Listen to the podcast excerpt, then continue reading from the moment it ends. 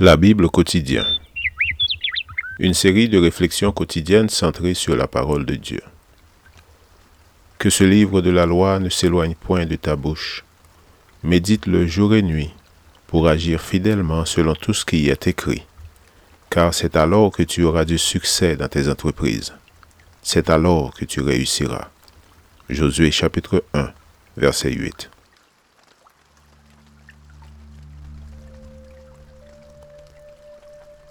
Aujourd'hui, le 16 septembre, les limites de la patience.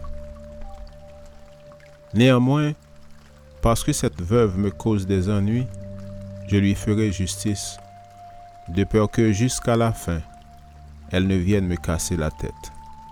Luc chapitre 18, verset 5. On a coutume de dire que la patience a des limites.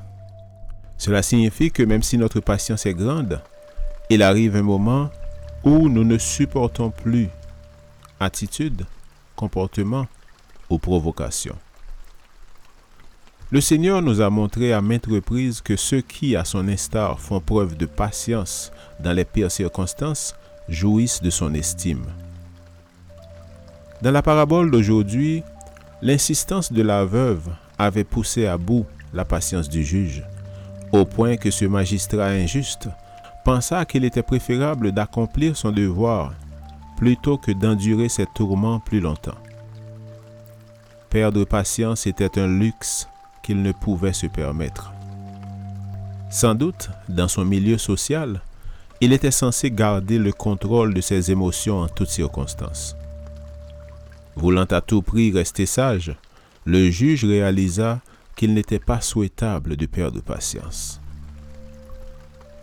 On pourrait penser que les personnes susceptibles de nous faire perdre patience sont uniquement celles pour qui nous n'avons ni respect ni estime.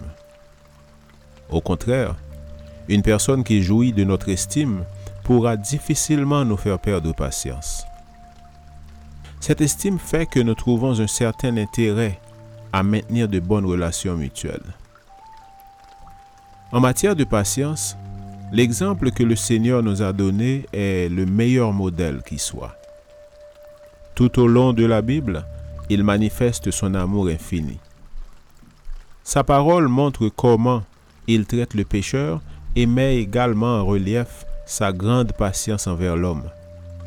Cette patience, loin d'être un moyen utilisé pour éviter de passer par un mauvais moment ou de perdre la face, est inspiré par un amour qui surpasse notre capacité de compréhension.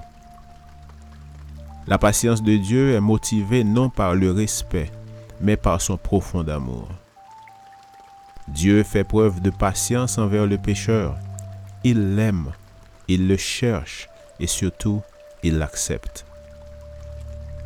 L'apôtre Pierre est l'auteur de l'un des versets qui exprime le mieux ces vérités. Il affirme que le Seigneur ne tarde pas dans l'accomplissement de sa promesse, comme quelques-uns le pensent. Il use de patience envers vous. Il ne veut pas qu'aucun périsse, mais il veut que tous arrivent à la repentance. 2 Pierre 3, verset 9. Merci Seigneur pour ta patience envers nous. Amen. Merci d'avoir écouté. Je vous souhaite de passer une excellente journée avec Jésus. À la prochaine